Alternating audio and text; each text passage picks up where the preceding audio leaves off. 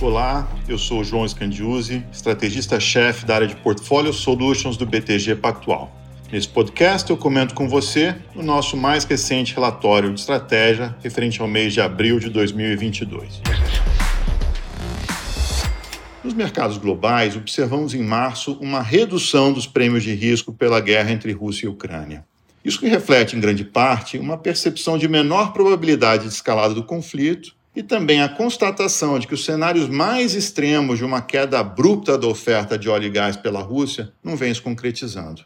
Ainda assim, o resultado líquido é um aumento dos preços de commodities em relação à situação do início de fevereiro e também uma piora das cadeias produtivas da manufatura global, para o que também vem contribuindo os recentes lockdowns na China. Isso, claro, piora a situação dos principais bancos centrais do mundo, que já vinham lutando com pressões inflacionárias generalizadas. Foi nesse contexto que o Fed, em março, iniciou mais um ciclo de aperto monetário com uma alta de 0,25 ponto percentual na taxa de Fed Funds. Membros do comitê vêm sinalizando a disposição de apertar o passo de aperto para chegar ao, ao juro neutro de forma mais rápida e só então voltar a diminuir o ritmo de aperto monetário, já com os juros no terreno contracionista.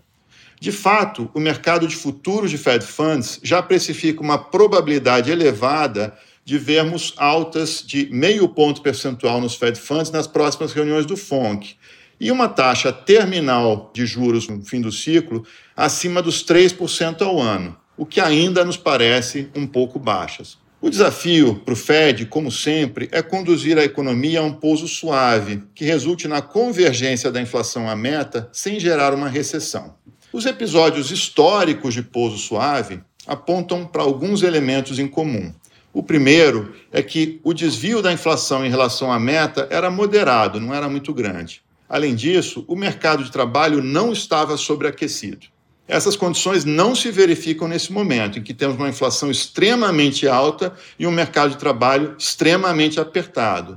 Nesse momento, por exemplo, para cada desempregado nos Estados Unidos, temos 1,8 vagas de emprego abertas. Nesse sentido, é provável que, para controlar a inflação, o Fed venha ter que apertar a política monetária até obter um aumento do desemprego. O problema é que, historicamente, nós não temos uma experiência de altas controladas de desemprego.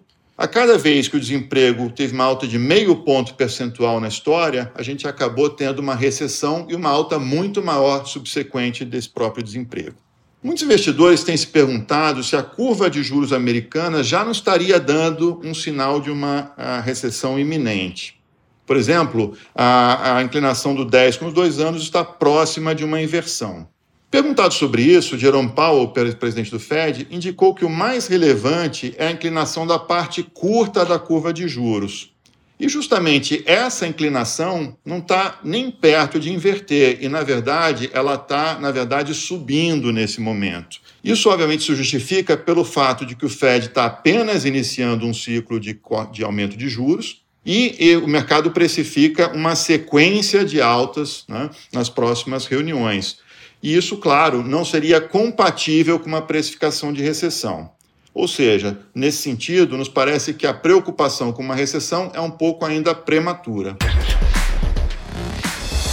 No Brasil, o IPCA segue bastante pressionado e os números recentes voltaram a surpreender para cima, com altas disseminadas e pressões em grupos que apresentam grande persistência, como bens industriais e serviços subjacentes. O cenário global, com alta de commodities e novos fatores de estresse sobre cadeias produtivas, só tende a complicar esse quadro. Por outro lado, a taxa de câmbio, que no ano passado pressionou muito a inflação, vem apresentando uma tendência de apreciação em 2022, o que é explicado pela forte entrada de recursos externos, tanto pela conta financeira, com a busca de investidores estrangeiros por ativos de valor e com exposição em commodities, amplamente representados na Bovespa, quanto também pela conta comercial, refletindo justamente o efeito da alta de preço de commodities sobre as nossas exportações. Nesse contexto, o Copom decidiu, na sua última reunião, elevar a taxa Selic em 100 pontos base, conforme amplamente esperado,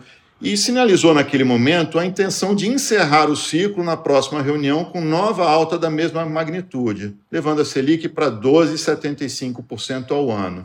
Agora, já em abril, após a divulgação do IPCA do março, muito acima das expectativas e com uma composição desfavorável, o presidente do Banco Central Roberto Campos Neto, acabou flexibilizando essa mensagem, dizendo que o Copom deverá reavaliar os próximos passos, o que abre espaço para uma extensão do ciclo para além dos 12,75.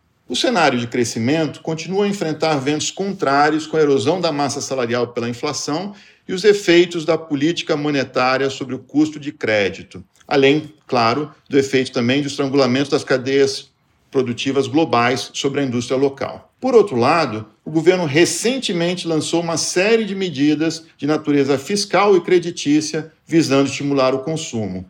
Nossa estimativa de crescimento do PIB em 2022 segue em 0,3, porém apresenta um viés de alta.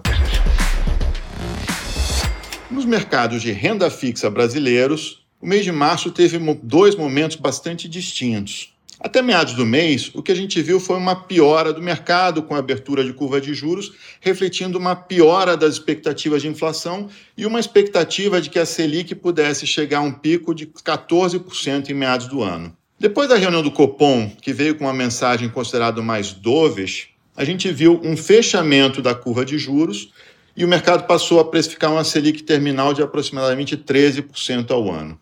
No mês como um todo, a gente viu uma abertura dos juros nominais na parte curta e um fechamento na parte longa. Já nos juros reais, o que a gente viu foi um fechamento ao longo de toda a curva e ainda mais intenso na parte curta. Isso aconteceu porque, dada a sinalização de uma Selic terminal maior e num contexto de uma inflação de curto prazo ainda elevada, que pressiona a inflação implícita, a gente viu uma compressão dos juros reais das NTNBs. Nesse sentido, Além do carrego, o próprio fechamento dos juros reais também contribuiu para o bom resultado das posições de inflação no mês. O IMAB, que é um índice que representa uma cesta de papéis de títulos públicos indexados ao IPCA, teve uma alta de 3,07% no mês. Já o IMAB5, que mede os papéis indexados ao IPCA, mas de prazo mais curto, teve uma performance positiva de 2,61% nós mantivemos a nossa posição sobrealocada em títulos indexados à inflação de curto prazo. Esses papéis oferecem um excelente carrego acima do CDI, com a inflação de curto prazo elevada e os juros atraentes. Ao mesmo tempo, eles são instrumentos relativamente defensivos, porque têm um duration baixo que implica menor sensibilidade à volatilidade de mercado. Nos mercados cambiais, seguimos com uma posição sobrealocada no dólar contra os principais pares, como é o caso do euro, da libra esterlina e do iene. Essa posição basicamente reflete dois pontos. O primeiro é que o Fed tende a apertar mais os juros do que outros bancos centrais e também do que está precificado pelos mercados, o que favorece o dólar. O segundo é que os Estados Unidos tendem a ter o seu crescimento menos afetado pelo aumento dos preços internacionais de commodities do que Europa, Reino Unido e Japão, que são importadores líquidos de commodities, sobretudo energéticas. Mercado acionário, a exemplo da tendência dos últimos meses, o Ibovespa seguiu em alta. Em março, foram 6,06% e acumulou um ganho de 14,48% no primeiro trimestre. O fluxo estrangeiro continua forte, o que se explica, na nossa opinião, por um conjunto de fatores. Primeiro, temos a piora da percepção de risco de outros importantes mercados emergentes, como é o caso da Rússia e da China, o que acaba favorecendo o Brasil em termos relativos. Segundo, o ciclo de aperto monetário no Brasil já está perto do seu final, o que dá maior visibilidade ao investidor em ações. Em terceiro lugar, o investidor global, nesse momento, tem preferido alocar em empresas geradoras de caixa, diante do ciclo de aperto monetário do Fed, ainda em estágio inicial. E o Brasil tem uma abundância desse tipo de empresa. Depois, também temos o valuation do nosso índice e de papéis de alta capitalização, que está em patamares bastante atrativos em relação aos pares globais. E por último, o nosso mercado de capitais é bastante desenvolvido e líquido quando comparado a muitos de nossos pares. Tange a performance setorial, em março os melhores desempenhos foram dos setores de utilities, com alta de 10,6%, e industrials, com 10,3%. Do lado negativo, o destaque ficou pelo setor de energia, com a PetroRio tendo uma queda de 7,7%, realizando parte dos ganhos excepcionais no início do ano, e a Petrobras uma queda de 2,9%, ficando pressionada também por questões de governança corporativa. Tendo em vista a boa performance da bolsa nesse início de ano, entendemos que a seleção criteriosa de ações é ainda mais crucial daqui para frente para garantir a consistência dos resultados em um cenário bastante nebuloso, com incertezas tanto no cenário global quanto doméstico. Por outro lado, os múltiplos da bolsa seguem um patamar atrativo, apesar da performance positiva recente. O índice preço-lucro, excluindo Petro e Vale, subiu de 10,3 vezes no mês de fevereiro para 10,5 agora, pois a alta da cotação dos próprios ativos vem sendo compensada em alguma medida por uma revisão positiva nas projeções de lucros, sobretudo nas empresas exportadoras. Nesse contexto, optamos por manter uma posição neutra em renda variável local.